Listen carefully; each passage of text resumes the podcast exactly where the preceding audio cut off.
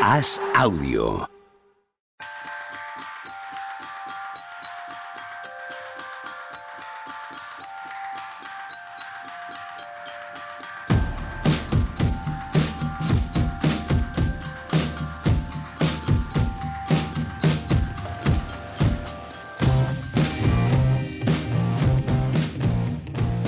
Hola, ¿qué tal? Hoy estamos a jueves 11 de mayo del año 2023. Me encuentro rodeado de gente comiendo, de eh, coca, de escalas en Edimburgo, de, de aviones que vuelan a Kaunas pero no vuelan a Kaunas. Está muy complicado el programa hoy, de inicio. volar ¿Qué tal, vuelan, pero no hay, pero No no, hay allí. no hay asientos. No ese es el problema.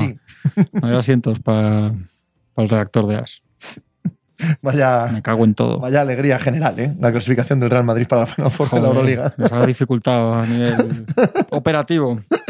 Y el que está comiendo coca es Tony. ¿Qué pasa? ¿Cómo estamos? Desayunando, desayunando. Pues no se puede desayunar a estas horas. Da igual que te hayas levantado ahora mismo. Eso es así. ¿Qué tal? ¿Cómo va? Qué rica la coca levantina. Pero es que además hay diferentes Para cosas, desayunar. diferentes tipos. A estas horas. Además hay diferentes tipos, ¿eh? Sí. Esta sí, es sí, una sí, que efectivamente. La buena y la mala. Como en todos los lados. Sí, sí, sí. es esta, que parece una pizza pequeña, Sí, y después hay otra que es una especie de bizcocho. sí. Y después hay otra. A ver, La escúchame. buena Pero, la esta- mala. pero- pero ahora nos referimos a la que parece pizza. Vale, la que no pica. Pero yo conozco la mallorquina y la mallorquina solo es una. Es la coca esta de verduras y Sí, es, como esta una que, pizza con verdura, Sí, finita con sí, verdura sí, por encima. La, otra, que que, es la bizcocho. otra que dices no la conozco. que además se llama Coca María, que es. Una especie de bizcocho que es dulce. De farlopa no dicen nada. Pero es dulce. Eso pero no es dulce. Es Tenía que dulce. salir, hemos estado flirteando, ¿eh? estábamos en el Es precipicio que al cuando, final. cuando dice lo de María, o sea, Íbamos- no, he podido, no he podido contenerme. Iba el equilibrista por el y cruzando y al final se cae el equilibrista, se cae para abajo. Pero la otra es dulce, entonces. Sí, es dulce. Sí, yo, yo conozco la dulce también, sí. Ah, yo no. Joder. Pero a mí la que me gusta es la mallorquina. Tenemos, es la, la tenemos que ir a Denia. Sí, a ver cuándo montamos un Joder. fin de semana para ir a Denia. Llevamos meses diciéndolo, ¿no? Habíamos dicho 21 de abril. Llegamos Pues un ya no poco llegamos. tarde, pero bueno. Sí. Pasando las finales. 21 de abril. Madre mía. ¿Dónde queda el 21 de abril? Y, ¿Quién- eh, quién me ha- quién me ha estaba a punto- robado? estaba a punto de flirtear con otra, con otra muy miserable, No, no. muy miserable el asunto del 21 de abril, cercano al 21 de abril. ¿Quién, quién me ha robado el 21 de abril? El mes de abril era la canción. ¿Ah, sí? Sí. ¿De quién era esto? De Sabina. Hostia, ¿Quién me ha robado el mes de abril? La canción contaba tres historias. golpe. La canción contaba tres historias. Tres, ¿eh? Una chavala de BUP embarazada, Tres tras. eh, la madre del protagonista, que podía ser Joaquín Sabina en esa canción, que se iba el marido con una peluquera 20 años menor. Y la tercera era simplemente el hombre del traje gris. No, no creo que eh, dijese nada más a nivel metafórico. No me cae bien, ¿Joaquín Sabina no te cae bien? por lo que sea. A mí tampoco. Ya Y aparte de no caerme bien, me disgusta su música. se, se suman dos cosas aquí. Bueno, Pero de aquella, que era muy niño yo, sí se escuchaba Joaquín Sabina en mi casa y entonces me conozco esa canción y ese disco. Yo podría decir que no soy muy de Sabina tampoco. No somos nadie muy Nadie de es Sabina en Joaquín este. Joa- Javier Machicado, tampoco eres muy de Joaquín Sabina. ¿Y te cae bien? no, No. tampoco. No, no, No, no, no nos cae bien, no nos gusta, no, no hay nada. No hay ninguna relación positiva. Bueno, pues ya está, ¿no? Y mira que es Hombre, como relación positiva, que escribió esta el, review el cultural. el- el himno oficioso de Torrelodones. Eso sí, eso sí se lo pongo en Pues su, nada, en su haber. Una estrella sobre cinco por el himno de Torredones. Correcto. Bien, la review Oficioso. cultural de esta semana ha salido negativa. Y ¿Empezamos ya con los Lakers o qué? Sí, Pues bueno, nada. con lo que queráis. Sí, ¿no? ¿Qué, vamos a empezar? Coño, hay un Sixers Celtics esta noche. Sí, pero Importante. empezaremos primero con lo que ha sucedido que con la previa. ¿O quieres tirarte ya a la, a la previa No, no, yo directo? no quiero nada. Yo aquí soy el que menos pinta. A ver, Tony, que eres el que más pinta. ¿Por dónde empezamos? Eh, venga, vamos con Lakers. Venga, pues ahí estamos. Lakers. ¿Viste? Tanta vuelta para nada. A volver Es al que punto de me, partida. me molesta un poco hablar de Lakers porque. ¿Quién lo diría? Ya, yo, yo no lo elijo. ¿Tú me has visto alguna vez sacar el tema cuando estaba? Yo no llego a la pica y cojo el micrófono y digo, me cago en 10. No, eh, la gente pregunta. Ya. eh, Por contexto. bueno, Pero que cuando hablemos de Lakers va a tener que empezar a salir de la sala machicado. Porque me coarta un poco. Es verdad que trae una camiseta de. de- de- Y también, es que no me, me coarta mucho mis coarta y a- a opiniones, me le- le, crispan mis opiniones sobre los Lakers. yo yo me siento agobiado. Y claro, en, en la esfera del periódico me, me la suda porque mando más que él, pero en, en- ahora que somos audio, manda más él que yo. Mm. Entonces estoy como cohibido en este tramo del programa. Yo también. Tú también estás cohibido en este tramo del programa. Hay trabajo para Darvingham, ¿no? Hay trabajo. Para Darvingham. ¿No veis cómo me cohibo? sí, aquí nadie habla, dilo tú, di tú lo que sea, Pepe, y pasamos a. Solo voy a decir una cosa, solo voy a decir una cosa. Y, y ahora seguimos con Darvingham. Eh, mm, he leído esta mañana una declaración que, que ya conocía de hace mucho tiempo, ¿vale? De Diego Armando Maradona, en 1986.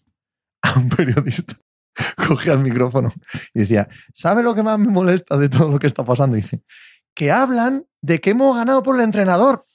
¡Por el entrenador!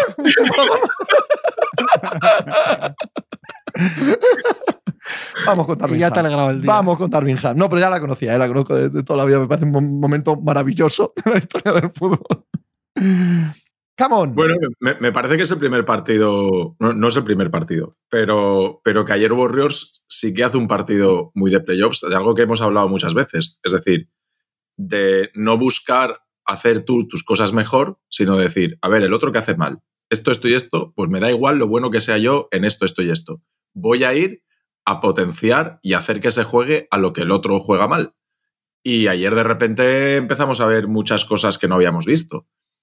Looney Walker aparte, igual también podemos hacer referencia a eso, pero ayer el factor Looney Walker se confía mucho en el factor Looney Walker y desaparece, pero ayer Curry sí que busca en algunos momentos al, al- por ejemplo, a Austin Reeves a nivel defensivo. Ayer sí que vemos a Vanderbilt, que parece que va a ser un factor importante, resulta que le hacen un menos 19 en 7 minutos. Y ayer, sobre todo, lo que vemos es que empiezan a pasar cosas fuera de la zona de influencia de Anthony Davis. Anthony Davis hasta ahora, cuando se quedaba emparejado en el triple, el juego se desarrollaba en el triple. Y ayer lo que cambia para mí significativamente es que sacan a Anthony Davis al triple, pero empiezan a meter balones a su espalda. Es decir, las cosas antes pasaban delante de Anthony Davis y llegaba a los tiros de media distancia y llegaba a las penetraciones y llegaba a puntear los tiros de tres. Y ayer de repente a Anthony Davis le empiezan a pasar cosas a la espalda. Lo sacamos a la línea de tres, tiene que puntear el tiro de Stephen Curry, pero en lugar de tirar de tres, le metemos un balón interior a Draymond Green. O hay una penetración por el otro lado. Y entonces ya empieza a pasar a, tener menos influencia a nivel defensivo. Y en ataque, es cierto que ayer Anthony Davis hace un buen partido en ataque, pero cero rebotes en ataque. Es decir, es otra cosa que se preocupa muy mucho Steve Kerr a lo largo del partido y es de no dar puntos de segunda oportunidad, que es algo que Anthony Davis sí que suele, sí que suele aportar mucho más. Entonces, ahí sí que me parece que hay cosas que hay que empezar a trabajar y decir, hostia, nos han hecho daño aquí y aquí y aquí, el siguiente partido no podemos permitir que vuelva a pasar lo mismo. Hay que cambiar algunas cosas. Yo es que si juntas los últimos partidos, los Warriors no han sido peores que los Lakers. Entonces, por eso, viendo el cuarto partido, yo dije que, que- que aunque vaya 3-1 y que muchas veces pasas las eliminatorias por ganar partidos como ese cuarto que, que puedes perderlo perfectamente, pero lo ganas, que no era fácil cerrar la eliminatoria para los Lakers. Es que no me parecía, más allá de las matemáticas y de que eran tres partidos en cinco días y que los Warriors estaban cansados, no era fácil porque el rival no son los Grizzlies y no se va a ir de la eliminatoria, le vas a tener que sacar tú. No es fácil porque está Stephen Curry, con cuatro años menos que LeBron, claro. Si, tuvieran la misma edad y la misma influencia, yo creo que no es fácil. Y, había una duda del partido de ayer, que era saber si, si estaban realmente reventados los Warriors, si la dinastía colgaba pendía de un hilo, etcétera. Y ayer ellos responden bien. Eh, para mí hay cosas que ellos empiezan a preparar en cuanto acaba el cuarto partido, a nivel de ambiente, etcétera, declaraciones de Kerr y demás. Me hace un coñazo, pero creo que lo hacen bien. Y, ayer el ecosistema del partido es lo que ellos necesitan para sobrevivir en su pista. Y, y creo que mañana los Lakers van a tener que hacer una cosa parecida, jugar un partido casi perfecto. Y creo que seguramente vayan a necesitar un partido verdaderamente top, pero de verdad, no de lo que está jugando ahora bien, pero con cosas y con cuidado de tal, van a necesitar un partido verdaderamente gordo de Lebron. Veremos si lo tiene todavía dentro, más que por edad, por, el, por cómo está el pie. Todo esto contando con que juega Anthony Davis, claro, porque parece que dicen que, ha evitado la, la, conmoción, un poco de milagro viendo cómo se fue de la pista y eso veremos. Si no juega Davis, evidentemente rompemos la previa del partido y ya está. Pero yo creo que van a necesitar un gran partido de LeBron porque creo que queda el grandísimo partido de Curry. Es que estos tíos van eliminados y por muy reventados que estén, Curry va a responder. Yo no sé, yo no me creo lo del Game 6 de, de Clay porque, porque hemos visto hacer partidos muy malos en el sexto a Clay, empezando por la eliminatoria anterior. Pero yo creo que Curry, Green, sobre todo Curry, sí que va, sí que va a responder. Eh, los Warriors ganaron tres partidos seguidos a los Kings también, aunque no fue el, el quinto, el sexto y el séptimo. O sea que yo creo que se hace un poco de bola por las finales de 2016, pero es que una cosa es ganar remontando tres unos en una final y otro en una eliminatoria en la que tú tienes factor cancha, con lo cual dos de los tres son en tu casa y que luego es Curry. Es que yo creo que va a ser muy difícil eliminar a Curry y que igual hace falta. Yo creo que no va a ganar el anillo este año, pero creo que va a hacer falta un equipo igual mejor que los Lakers para eliminarle. Entonces yo creo que un equipo que tiene a Curry que lleva 29 eliminatorias o las que sea, 28-29, ganando un partido fuera, pues el partido de mañana sabemos lo que va a ser. Ahora, ¿tienen los Lakers dentro un partidazo defensivo tremendo, un partido gordo de LeBron, un partido que estén acertados, etcétera, de capacidad de supervivencia en algún momento que lo pase mal? Pues eso vamos a ver mañana. Los Grizzlies fueron con la bandera blanca al sexto partido, los Warriors no van con la bandera blanca al sexto partido a Los Ángeles. Yo creo que van a necesitar un muy buen LeBron, aparte de todo lo demás. Yo creo que los ajustes ya se van reduciendo a, a menos que ya empieza a ser eliminatorio con los últimos partidos, empieza a haber más de, de eh, intercambio de golpes y a ver quién queda en pie y el, y el séptimo sería así, ya con yo creo, mucha ventaja para los Warriors por el factor cancha. Y creo que los Lakers tienen que hacer un partido muy, muy duro mañana, no sucio como, como varias jugadas de ayer de los Warriors. Los Warriors hacen bien en hacer el partido muy duro y que, y que salga el sol por antequera. A mí me parece bien. O sea, creo que es lo que hay que hacer en playoffs. Los Lakers tienen que hacer lo mismo mañana, llevar al límite a, a la toma de decisiones, etcétera, porque juegan en casa. Y, y apretar los dientes, porque yo creo que va a ser muy difícil, de verdad. Yo ya sabéis que lo decía, yo ahora mismo lo veo, mmm, voy a decir al, al 50% como mucho, y eso mañana, contando que mañana es un séptimo para los dos, para los Warriors porque si no están fuera, y para los Lakers porque yo creo que si pierden mañana casi no hay ni que ir al séptimo a San Francisco, de verdad. ¿eh?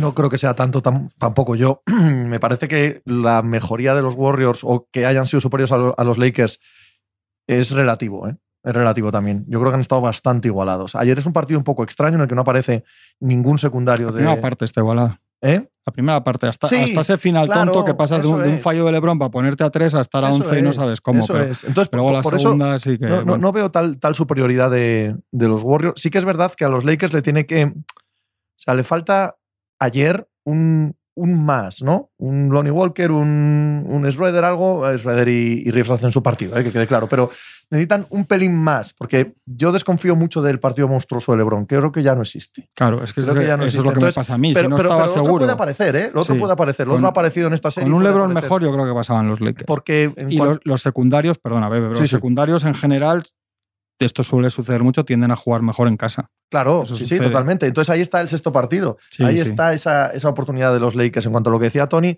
eh, a mí hay cosas de, de lo que propone Steve Kerr y de lo que ve venir delante de Los Ángeles Lakers que en el sexto partido yo no sé si van a funcionar. Y una de esas cosas es, el, evidentemente, como desde el principio de, de la serie, ¿no? dar por hecho que Green y, y Looney no pueden jugar juntos, eh, tienes que ir a pequeño y tal, y que ese pequeño sea Gary Payton.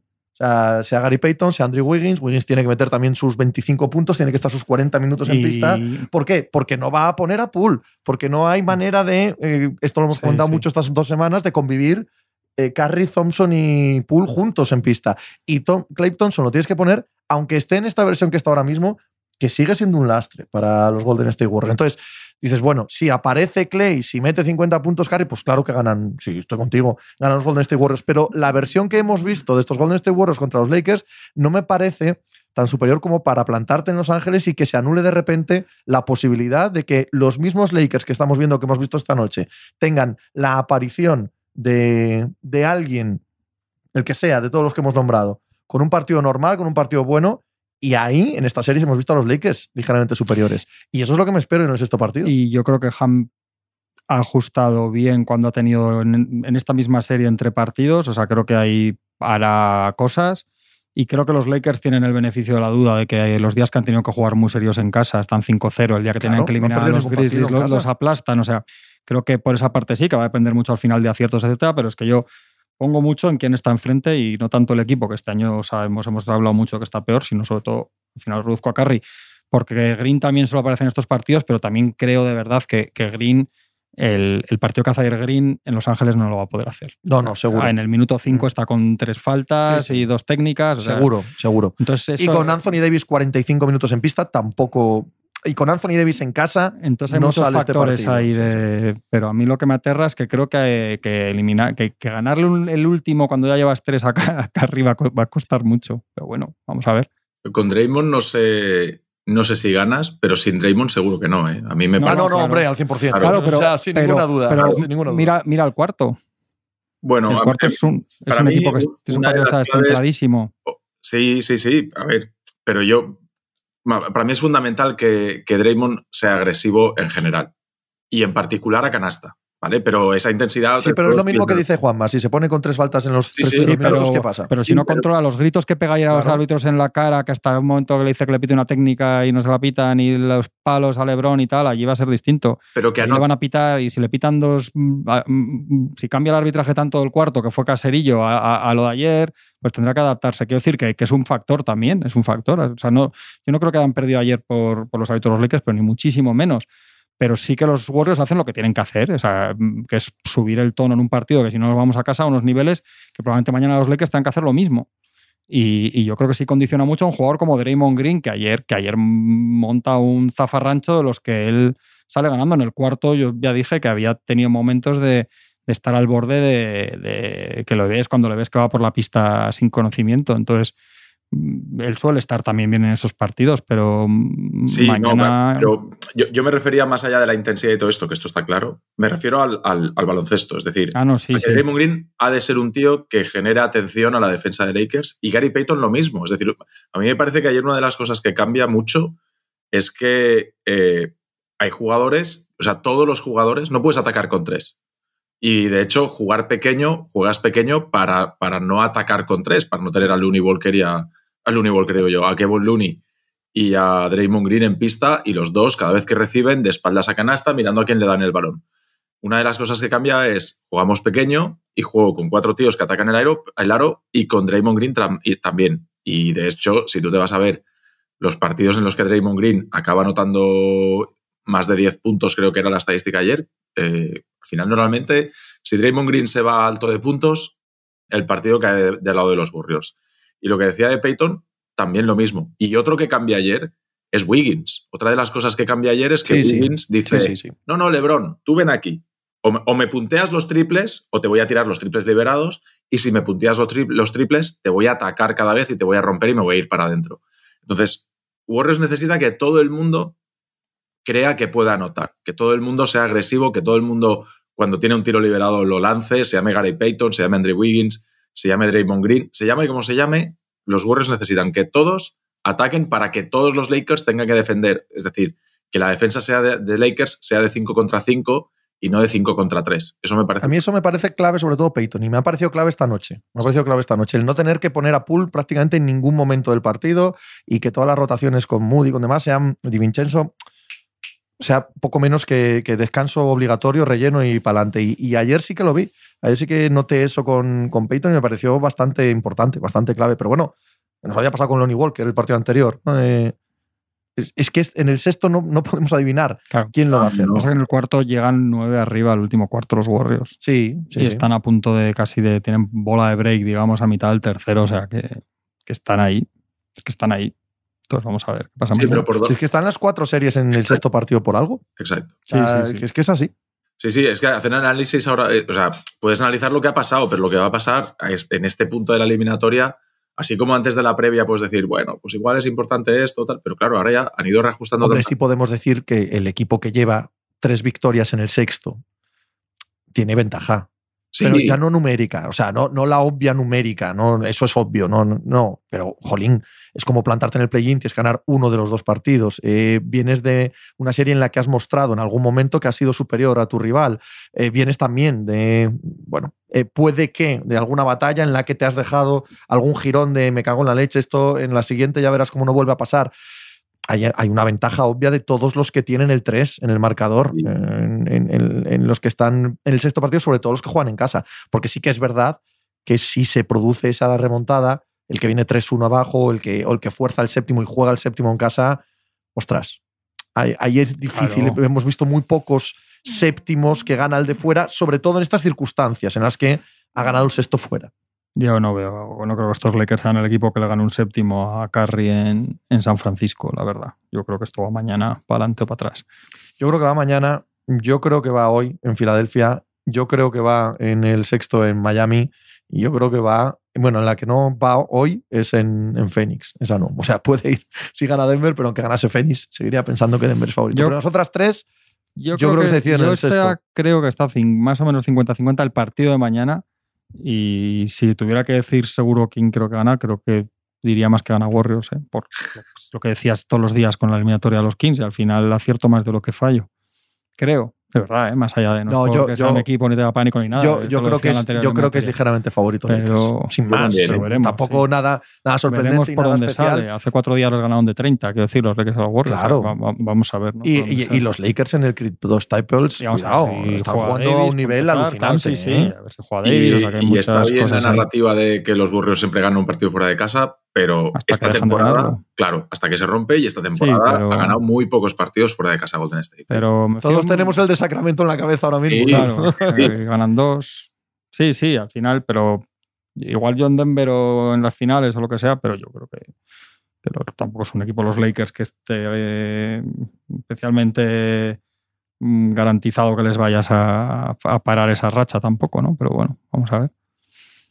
Vamos a ver cómo está. Yo digo que yo sí que creo que igual no sorprende LeBron, para bien no digo una cosa loquísima, pero digo, más necesita, yo creo que necesitan algo más de él ahora en este momento, van a necesitar mañana, porque yo creo que va a haber un momento mañana. Ayer se hace daño de, de mucho verdad en el pie. ¿eh? También, Se también, hace sí, daño sí, de verdad el pie. No está bien sí, sí. Y, se reagrava, Sí, sí, no va a decir nada, no va a ser sí, sí. algo Es que los. Lakers salen con eso, lo de Davis, o sea, es un partido con de tentarse mucho la Sí, ropa este sí, de sí. quinto, Eso sí. a punto rozando el drama. Igual al final juegan los dos y tal, pero, pero está rozando el drama. Es que mi sensación es que ayer queda muy expuesto muchas cosas. Eh, esto de, de LeBron, eh, vete tú a saber si no es tan bien porque le someten a una exigencia defensiva a la que no suele estar. Es decir, No LeBron solo eso, sino que él llega, él llega tocado Sí, lo es que sabemos lleva todos. O sea, ese, ese pie está mal desde hace meses. partidos, ayer que hay ¿no? un momento que cae mal con Mm. el pie contra Looney también y que hace que ahí se lo tuerce el tobillo, o sea que, que vamos a ver. Están todas Looney. mucho- muchas cosas eh, que a priori de poca relevancia que al final van a acabar teniendo mucha, porque es, es- sexto partido, o sea, ya cuando te metes en partidos eliminatorios,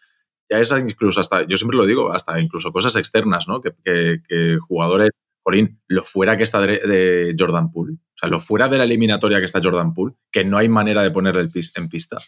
Eh, ya hablaremos de, de qué hay que hacer con Jordan Poole el día que estos Burrios o ganen el anillo o queden eliminados. Pues comérselo. No, no pueden hacer nada. Me han dado la Comérselo. extensión, ya me Sí, contarás. Sí, sí, sí. Pero bueno, comérselo pero, con patatas.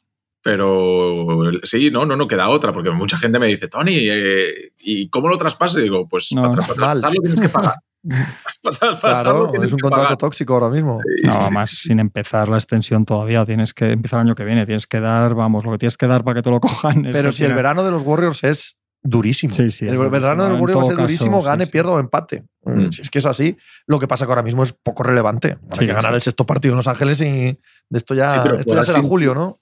Sin tu sexto hombre, es decir, te vas a jugar esto. No, no, que es Gary Payton. Sí, sí, Que- sí, que- van que- a- Es que tiene que ser Gary Payton. Y si no lo es Gary Payton, no ganan. Quiero decir, si Gary Payton no hace un gran partido, no está 30 minutos en pista, no lo que dices tú, ataca cuando tiene que atacar, mete algún tiro que, de los que tiene que meter y tal, es que este equipo no puede ganar.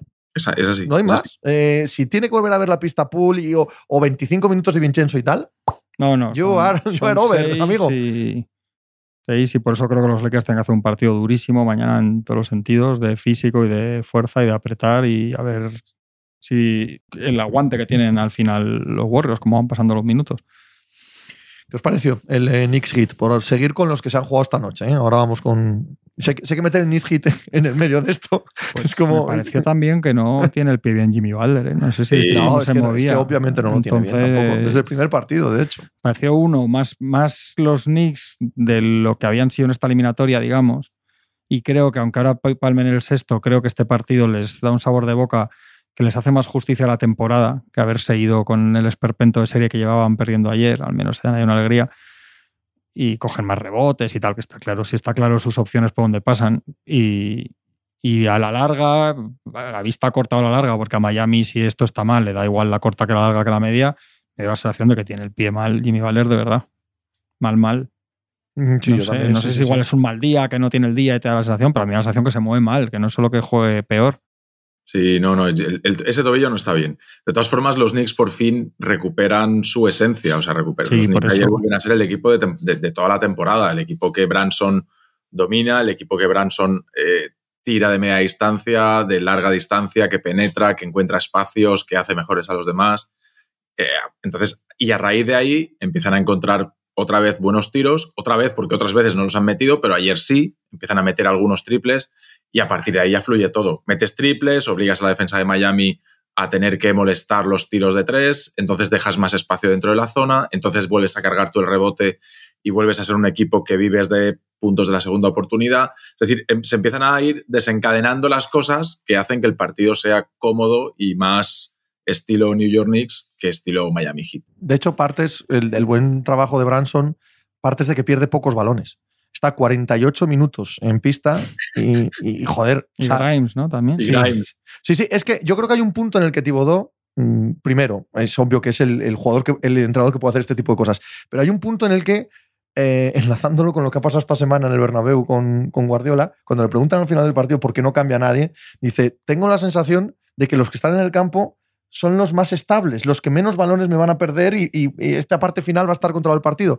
Creo que hay un momento en el partido en el que Tibodó piensa, como toque alguno del, del backcourt, voy a empezar a perder balones. O sea, ya no es que estos chicos jueguen bien mal o regular, es que quiero que no pierdan el balón, no pido más. Y como Branson estaba en buena dinámica, yo, yo creo que es exactamente lo que pensó. Digo, no quiero ni que metan 40 puntos ni que las enchufen. Yo solo quiero que el partido siga por esta misma dinámica.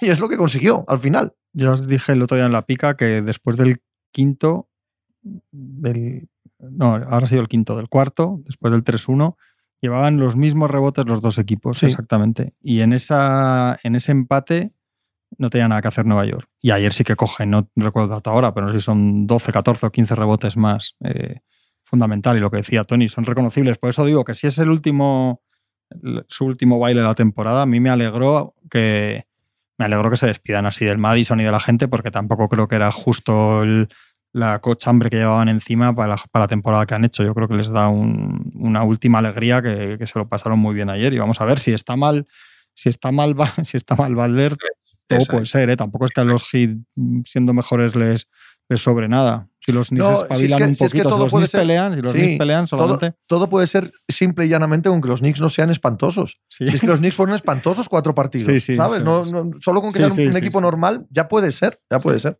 Sí, y, los, y Miami necesita un Butler mm, semidios, aunque no mm. sea dios de entero, pero semidios. O sea, necesitan un Butler que, ayer hay un muy buen...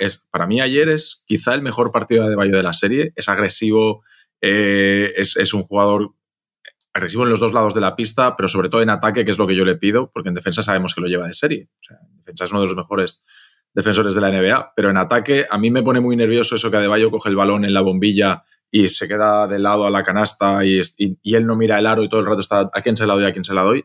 Él ayer coge el balón y la mayoría de veces que coge el balón en ataque lo que hace es recibo y me pongo a mirar a canasta. Y eso fija la atención de Mitchell Robinson, fija la atención de Hartenstein y son jugadores que de repente dejan de defender 5 a 4, sino que tienen que defender 5 a 5. Y, me parece que eso es una de las claves. Y el acierto en el tiro exterior. Claro, si es que estos equipos eh, viven. Miami necesita a un Struz y a un Duncan Robinson y que los demás también metan. No puede ser Que, que Calen Martin dude en la línea de tres, no puede ser que, que Lowry no tampoco esté fino. Necesitan a todos. Kevin Love, ayer Kevin Love parece al Horford. Es verdad, ayer Kevin Love parece el Horford del último partido, que uno hizo 0 de 7, no sé en cuánto termina ayer Kevin Love, pero que, claro, si tienes a Kevin Love... También. 0 de 7 dice 0 de 7 también, pues fíjate, los dos, lo mismo. Necesitas a Kevin Love si está en pista y te juega, no sé, no sé, veintitantos minutos o cerca de los 30, Kevin Love ha de meter algún triple si es, que, si es, que, eso pasa, ese análisis podemos hacerlo en absolutamente todos los equipos y todas las series. Ahora, ahora, mismo la NBA, el porcentaje de triples. El único equipo quizá que te puede ganar partidos con cuatro triples metidos son los Lakers. Los Lakers, nada más, el único. Y el único que tiene una rotación más profunda. Todos los demás están igual. Seis jugadores 50, y, que, anda al 38% de triples para poder el ganar. Rebote que me ha enseñado Javier 50-34. Eh. O sea, son más de 16. Miami, precisamente Miami y Nueva York han tenido muchos partidos de los dos hacer 26% en triples. quiero decir que esto, precisamente esta eliminatoria, como, como Nueva York no metía ninguno, pues Miami se podía permitir el lujo de decir, bueno, pues hoy hemos tenido un mal día todos nosotros también, no pasa nada, lo ganamos de otra manera. Pero claro, si Nueva York mete tú tienes que meterte ahí. Es que Miami también la, la, la carroza se puede convertir en calabaza en cualquier momento. ¿eh? O sea, Mm. la realidad es que es lo que es. Yo También- llevo pensando desde creo el que principio que, algunos- aquí hay mucho más de hay gato encerrado. de- no, de minus encerrado. de los Knicks que de bonus de los Sí, pero- ¿sabes? Yo creo que algunos de los secundarios que decía Tony, lo mismo que decíamos antes de la serie Lakers Warriors, van a jugar mejor en Miami. Normalmente es así. Pero yo creo que el tema de Jimmy Balder es, es dramático. En todo caso, le pasaría a cualquier equipo con su estrella, pero, pero en este caso eh, es absolutamente sí, dramático. 100%. Es, Aparte, no solo porque, porque libren mañana, que pueden librar si Valder está renqueante, sino con que planten mínima cara a cualquiera de los dos que, que- que se encontrarían después. ah, en el caso de Valder es, o sea, o tienes un nivel estratosférico de, de base sí, no- o Miami no tiene ninguna opción. No que vaya No jugando más, como claro, pueda. ¿no? Eso es. Tiene No, que estar no puede estar como LeBron 100%. ahora mismo, no. Eh, lo que decías tú, de lo que pasen de, de los otros dos, la que hay hoy en el Wells Fargo Joder, es, Qué partido, es ¿eh? cosa, es cosa seria, ¿eh? es uno de los partidos del año. Sí, totalmente. estoy de el acuerdo. mañana en Sí, Los. Ángeles. Sí, sí, sí. sí. Totalmente. Y de, o de los últimos años casi. Sí. Veremos. Bueno, Sí. lo que pasa es que lo hemos podido decir Sí, casi todos lo- los años. sí, con sí, siempre hay, todos los años hay un par de estos, ¿no? Mínimo. Pero bueno, ayer, ayer Tony le decía, hablando con Pepe, estábamos en la pica, que estamos cerca ahora mismo de un escenario que yo creo que nadie en el mundo habría dicho, ya no te digo a mitad de temporada, hace, hace tres semanas, que es una final del Este sin Bucks ni Celtics. Es in- sería increíble. Este año eso sería increíble. Ya no te digo los dos, ya, ya habríamos dicho muchos que eran los dos, con que quitaran los dos y que a ninguno de los dos hayan ganado entre ellos. Quiero decir que Sí, no. sí, sí. O sea, es una cosa, sería una cosa increíble. Y yo tengo la sensación, igual que siempre he dudado y que he dicho y de tal, yo tengo la sensación, viendo el final del cuarto y viendo el quinto, creo que Filadelfia va a ganar esta noche. Tengo la sensación. Porque me, me ha dado la sensación de que han dado un paso adelante. Y me da la sensación que tienen claro lo que tienen que hacer, que juegan en casa y creo que van a ser duros donde no han sido otras veces. Y creo que va a contar el factor somos nosotros y vamos a ganar. Quiero decir, esta eliminatoria la poníamos mucho en el lado de si los Celtics espabilan o no, ¿no? Si los Celtics están top, ganan. Si los Celtics hacen el canelo, pierden. Creo que los Celtics ya han abierto la puerta a que cuente el otro, a que, a que si no están, hombre, evidentemente si están supremos, 25 triples, 50 puntos de Tatum, ganan. Pero que pueden jugar bien y pueden perder, porque creo que los Sixers se han convertido en un equipo que de verdad tiene algo, como igual que con los Lakers hablamos de los dos, ¿no? Decimos, está Davis, está LeBron. Aquí habíamos tendido mucho, yo por lo menos yo, a bueno, parece que todo depende de los Celtics, ¿no? Y yo creo que ya no. Y, y entre que les veo, que de verdad me apetece por lo que les, por cómo les he visto reaccionar, darles el voto de confianza en su casa, y que creo de verdad que Boston Celtics, aunque libró la misma el año pasado, ya sé que pueden ganar cualquier día, simplemente sin, sin jugar muchísimo mejor, solamente con meter, un 20% más de triples que el otro día. Pero como creo que están peor que el año pasado cuando van a Milwaukee perdiendo 3-2, yo mi apuesta, aunque eh, obviamente partimos de la base de que, de que vete tú a saber, mi apuesta es que gana Philadelphia 76ers y, y nunca había pensado que iba a decir esta frase. Necesitan que Maxi, que Tobias Harris anoten alegremente. Necesitan ¿eh? otro partido alegremente. perfecto. Y, y si Boston y duro. Y si Boston tiene defensa a Harden, si sacan del partido a Harden, y eso sí que lo hemos visto que puede hacerlo, no solo Boston, sino casi cualquier equipo, si son capaces de sacar del partido a Harden, en el sentido de que empiece a sentirse incómodo, a soltar el balón demasiado, a, a no ser absoluta y totalmente protagonista, eh, Boston tiene mucha ventaja, mucha. Lo que pasa es que en términos ideales, y ahí estoy bastante de acuerdo contigo, en términos ideales de Filadelfia, sí pueden ganar, sí pueden ganar con un James Harden eh, base eh, distribuidor que además te anota 35 puntos con los tiros de todos los secundarios bien ejecutados en Filadelfia y que anden en un porcentaje normal y con Embiid como, como jugueteó con Horford y, y con Robert Williams y con quien le pongan en los últimos días, evidentemente Filadelfia puede ganar, sí. Ahí hay, hay, como en todos los sitios, hay cosas, ¿no? Pero mira, a mí, con lo, con lo básico, básico, ¿no? Hay una cosa que me llama mucho la atención al acabar el último partido y es la cara de Embiid. La cara de Embiid cuando acaba el partido es de con, con, los ojos, con la sonrisa de la alegría, de la victoria y tal, pero con los ojos esos de como que está pasando algo que no te lo acabas de creer. Uh -huh. Que Embiid está, un está pasando algo que no se acaba de creer. Sí, sí. Está, la cara de Embiid es, hostia, que este año sí, ¿eh? Que les ganamos, que este año sí, que, que esto es de verdad, que nos hemos puesto sí, yo, yo creo que han cruzado una curva, que han cruzado una Sí. esquina. ¿eh? Ahora ya veremos qué pasa, pero yo creo que se merecen un voto de confianza. Pepe, que juega, también le pegas al gaming y tal. Eh, es como cuando te pasas ese, ese monstruo sí, sí. Que, te mata, te mata, te mata, te mata. Y cuando al final te lo pasas, dices, ya, ya, ya. Pues parece que los Celtics están en ahí ya han pasado ese, ya están en la siguiente pantalla, ya están contra que en la siguiente. Yo tengo otra anécdota exactamente la misma, que es que iba siempre con mis dos amigos, eh, Jorge y, eh, y Jorge, eran dos Jorges, en bici y me dejaban siempre, me dejaban siempre. Y un año me pegué a rueda de otro chico que iba delante nuestro y sufrí, sufrí, sufrí. Cuando miré para atrás, los había descolgado.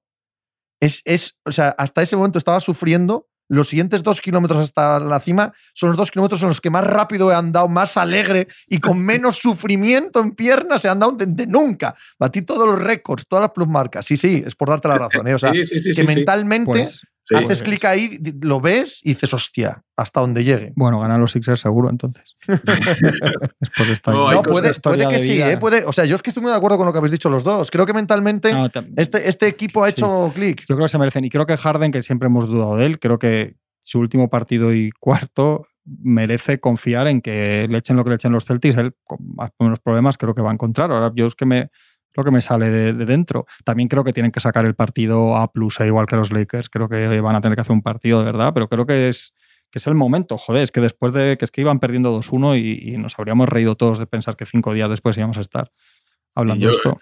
lo que ha dicho Juanma también es verdad, ¿no? Que nosotros teníamos una narrativa que era esto o, lo gana Boston o lo pierde Celtics. No, no, o sea, la sensación era un poco esa. Y, y ahora no. Yo a mí en el cuarto partido para mí pasan cosas que dices, epa, esto ya no lo gana Boston, no lo pierde Celtics. Aquí Boston quiere ganar esto porque hasta antes del cuarto partido mi sensación era que los partidos que había perdido Boston era una falta de intensidad, era un poco de desidia, esto lo ganamos sin máximo esfuerzo. No, el cuarto partido ya lo compiten de verdad full y aún así se lo acaba llevando. No, se lo pero, Tony, no es que se lo acaba llevando, es que si tú ves el partido sin mirar el marcador, más allá de las fluctuaciones, la sensación es de paliza. Sí, sí, sí, sí. Mm. Sí, sobre todo desde el principio. O sea, luego hay un punto final ahí de Tatum, pero desde el principio sí, sí, pero de, equipo superior. Sí, sí, sí, sí, Es que de paliza, que estos son mejores que el otro. Y nosotros ayer analizamos todos los ataques de Boston y todos los ataques de, de Filadelfia. y hombre, nosotros. Claro que sí, coño. Y te vas a ver lo de Boston y la sensación que me deja a mí al acabar el partido, Pepe, no me pongas esa cara. Que no, que no, pero si yo te quiero y te abrazo. Te consuelo. Con mis cosas. Ven, amigo mío. Vamos, cariño, a por ello. Eh, Boston falla muchos tiros liberados. De los 0 de 7 de, de Horford, por ejemplo, que hablamos, hay como cuatro o cinco tiros que son muy buenos tiros. O sea, ni siquiera, bueno, muy buenos tiros.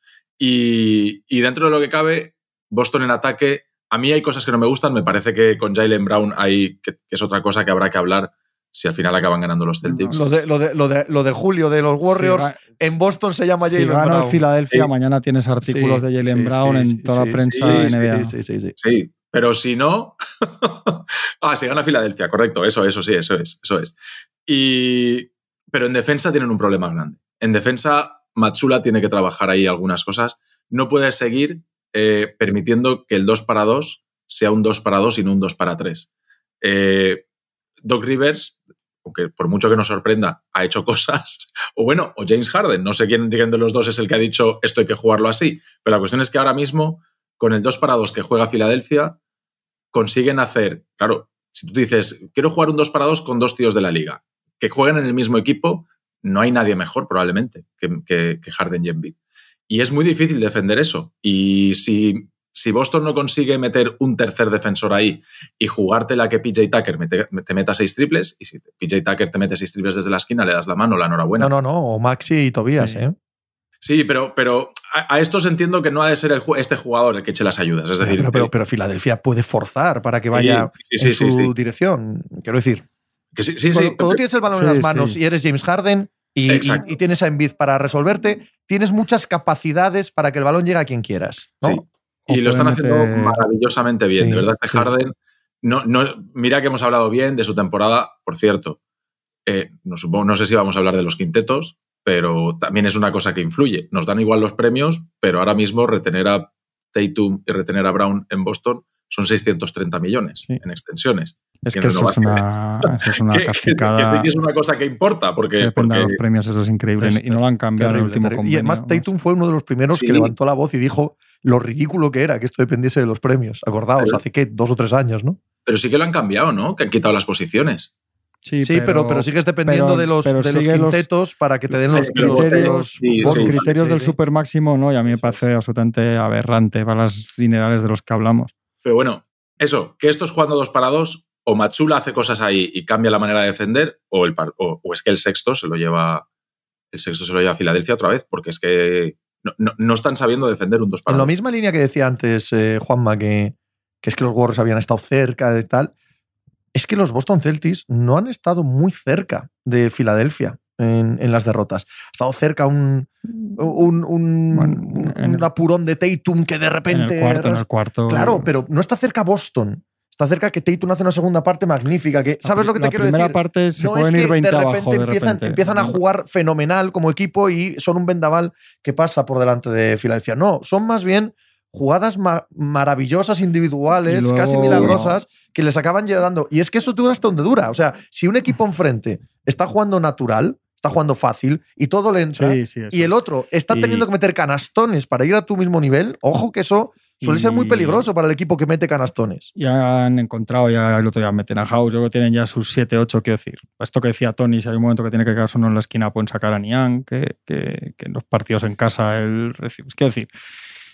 Dijo una cosa Smart en algún momento, que lo, recuerdan de vez en cuando, no sé en qué punto lo dijo, pero definió el ataque de los Celtics como random. Mm. Dijo Marcus Smart, ¿no? Cuando él lo dijo no lo decía exactamente como algo negativo, ¿no? Él lo decía como, este equipo es así, ¿no? y, y se acaba volviendo muy contra ellos. O sea, el tema turnismo de las estrellas, el tema falta un director, todo lo que decíamos el año pasado, estamos viendo todo lo mismo sin, sin las cosas top que había el año pasado. ¿No? El año pasado tenían unos defectos eh, incrustados en unas virtudes gigantescas. Este año tienen más o menos, quitando el factor Brogdon, etcétera, pero algunos defectos parecidos y las virtudes no parecen tan grandes. Y sobre todo el tema de los dos pivos se les ha hecho un, descoloque ahí de la versión actual que tienen de Robert Williams a Horford a las ideales o las del año pasado, incluso contando con la versión de Williams. O sea, tienen una serie de problemas y creo de verdad la sensación que me está dando es que Machula, no sé si es una cuestión táctica, técnica, emocional con los jugadores, pero tampoco me da la sensación que esté cogiendo el punto exactamente. Me parece como es un vestuario que llevan casi seis, más o menos seis años, el núcleo duro junto. No sé si otro entrenador, igual no lo sé, no es por decir cosas porque van perdiendo y tal, pero no sé si otro entrenador de primer año, no sé qué, con un mensaje que igual es el de Udoca de otra manera, no sé qué, no sé, me da la sensación que hay algo ahí que no, que no, que no casa igual. Y no me parece el mismo, me parece el mismo equipo cuando miras un poco, pero en cuanto te fijas bien, me parece que es un equipo peor que el año pasado. Yo Ahora, eh, eh, dicho lo dicho, lo veo también a cuando, digo que es favorito Filadelfia, como mucho, mucho a 60-40, ¿eh? no, ni, mm. mucho menos más allá. Ahí de todo lo que has dicho, Jalen Brown no parece cómodo ni en el campo ni en el vestuario. se esfuerza después mucho en parecerlo. Dices con el ¿eh? entrenador, probablemente con los compañeros tampoco. Hay un punto en el que no es que la versión de Horford y Robert Williams sea mucho peor y que el entrenador no haya encontrado eh, el clic, que sí, que son verdades también. Pero yo creo que lo de Jalen Brown sintiéndose incómodo en pista es lo más relevante. Mm. Es, lo que más diferencia con, el equipo hasta aquí. Hasta, el equipo en el que podía ser de, eh, de Tatum el eh, mejor jugador y tal, pero Jalen Brown entendía perfectamente su rol. Da la sensación de que Jalen Brown no está cómodo con el rol que tiene ahora mismo y quiere una cosa diferente a la que hay. Y eso se nota, tío, el engranaje chirría. Sí, la sensación es que Jalen Brown quiere ser el líder de un equipo. No sé si, no sé si tanto eso o, que está harto, o está harto de no serlo con estos mismos. No sé si me explico. Igual voy a hacer una tontería, una gilipollez, ¿eh? ¿vale? Pero lo pones en Denver y no está incómodo con Jokic, que aunque Jokic sea el gran líder y tal, no, no. Es que en este grupo en concreto mm. se ha hartado de ser quien es con estos mismos chicos durante cinco años. Que eso, cualquiera que hayamos estado en un grupo de trabajo sabemos qué pasa, ¿no?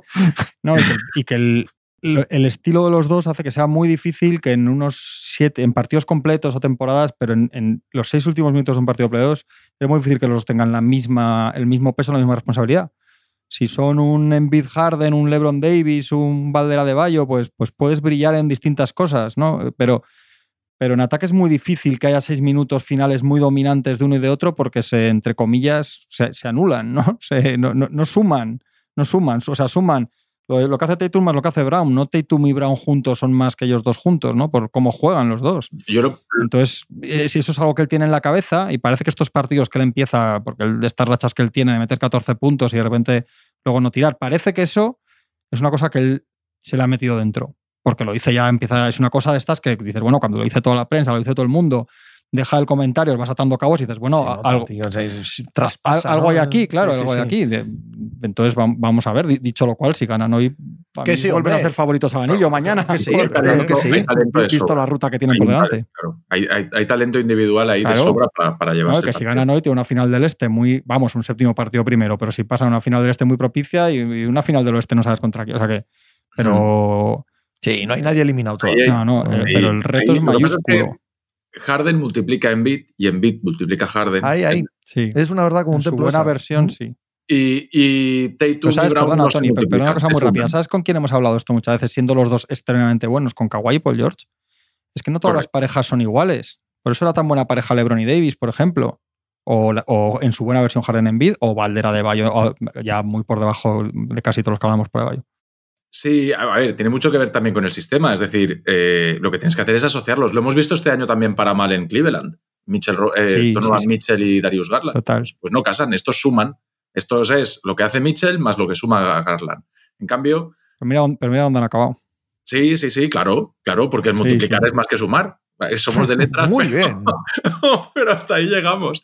Y ves los ataques de Boston y la sensación de los ataques de Boston es que te encuentras a un tío jugando un uno contra uno Mm. y acacha la cabeza para adentro. Y cuando ya no genera ninguna ventaja y ya de repente él dice, no me la puedo tirar, entonces paro, levanto la cabeza y busco a quien se la doy. Y la saco fuera. Y ese tiene que empezar otra vez, su uno contra uno, hasta que o encuentra un hueco por donde tirar o forzar un tiro, o otra vez tiene que agotar el bote, vuelve a parar, levanta otra vez la cabeza, mira para afuera y dice, ¿dónde? Allá hay uno, pues venga, allá. No hay nada de fluidez, no hay nada de, de juego colaborativo, no, no hay nada de eso. Es eh, unos contra unos y las, la doblo. Nadie genera nada para los demás. Esto se nota enseguida en Boston cuando, por ejemplo, Tatum genera ventajas y empieza a doblar balones fuera, porque sí que la sensación es que ese balón va fuera porque hay un jugador mejor, no porque yo ya no puedo tirar a canasta. Y, y- enseguida fluye el juego. Cuando uno genera para, para generarle ventaja a los compañeros, eh, la sensación que te deja el equipo es que juega mucho mejor, es que empiezas a encontrar tiros liberados, pero si tú juegas para generarte ventajas para ti y no te las generas, eh, al final todo se atasca, porque son unos segundillos que llegas, paras y de repente ah, tienes que empezar otra vez desde cero. Vuelve a sacar el balón, vuelve a empezar.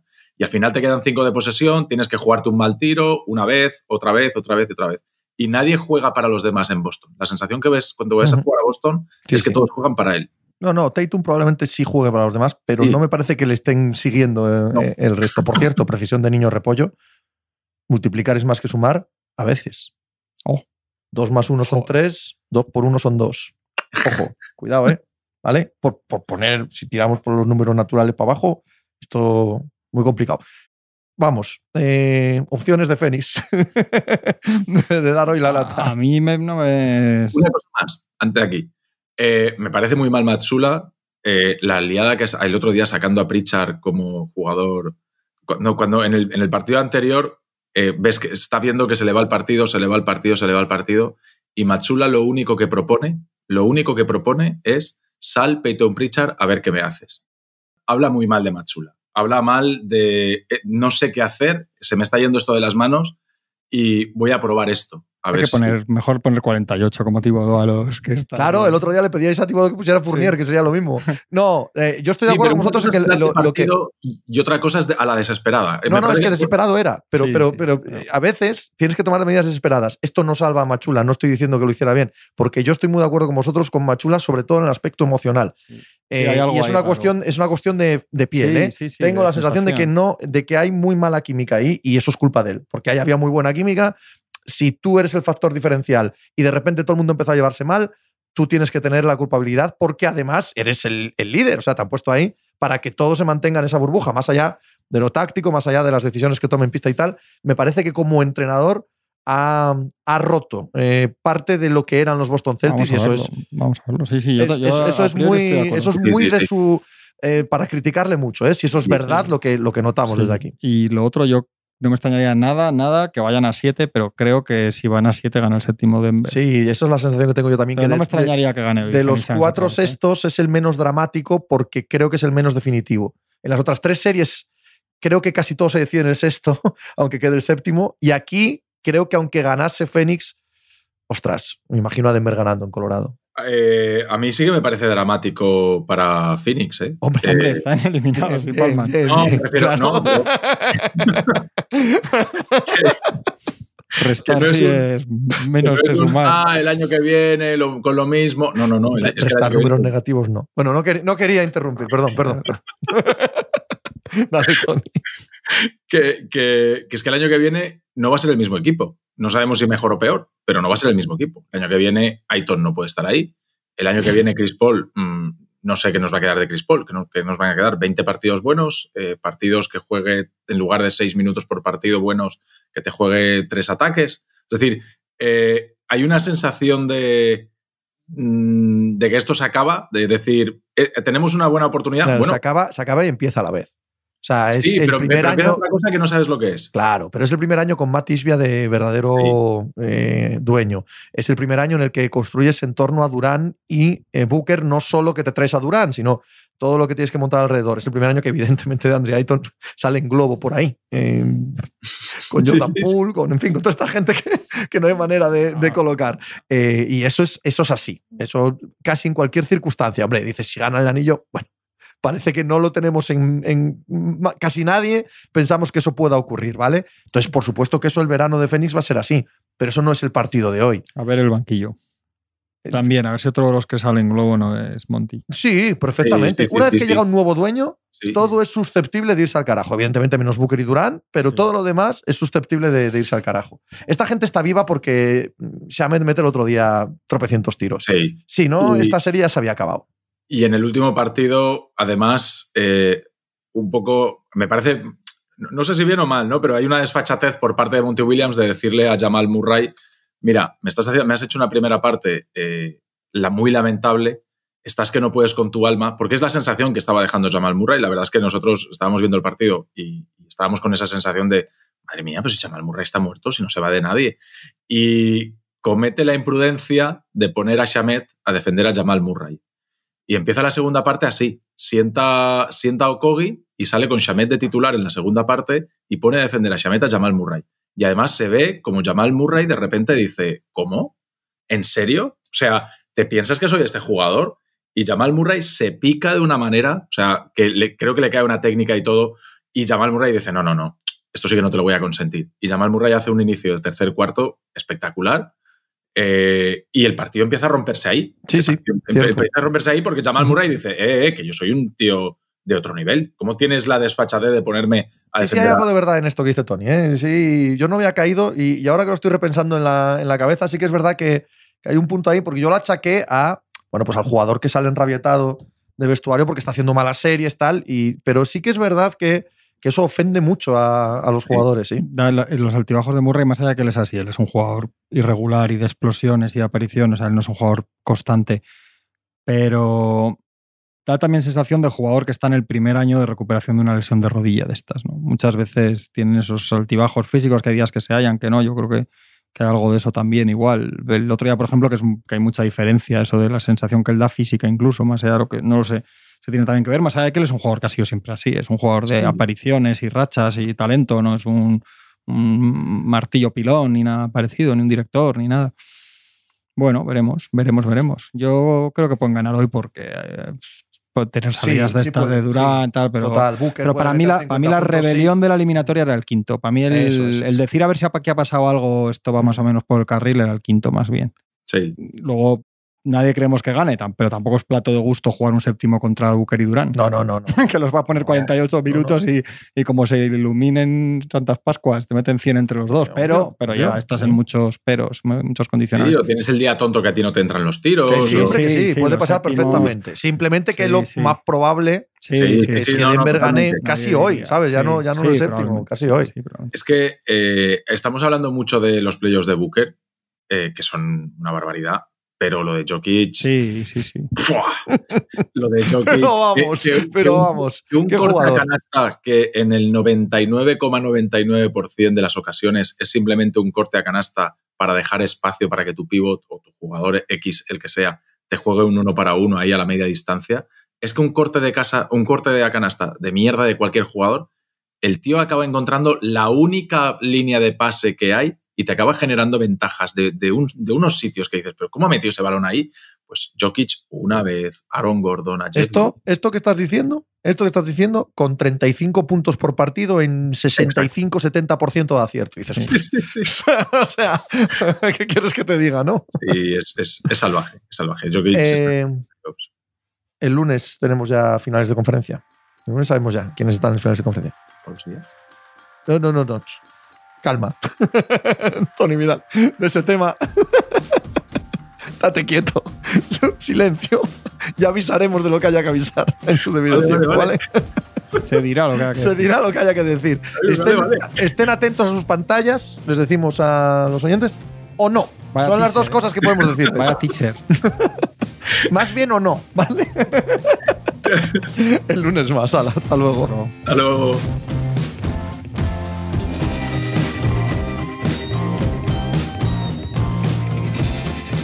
Pues muchas gracias por habernos acompañado en NBA Mínimo de Veterano. Muchas gracias por haber escuchado este podcast que es original de As Audio con la producción de Javier Machicado y la realización de Vicente Zamora. Síguenos en redes sociales arroba asaudio para no perderte nada y recuerda que puedes escucharnos en la sección de podcast de as.com, en la aplicación del diario As o en tu plataforma de audio preferida. Un saludo de Pepe Rodríguez con la compañía de Tony Vidal y Juan Marrubio desde la redacción del diario As.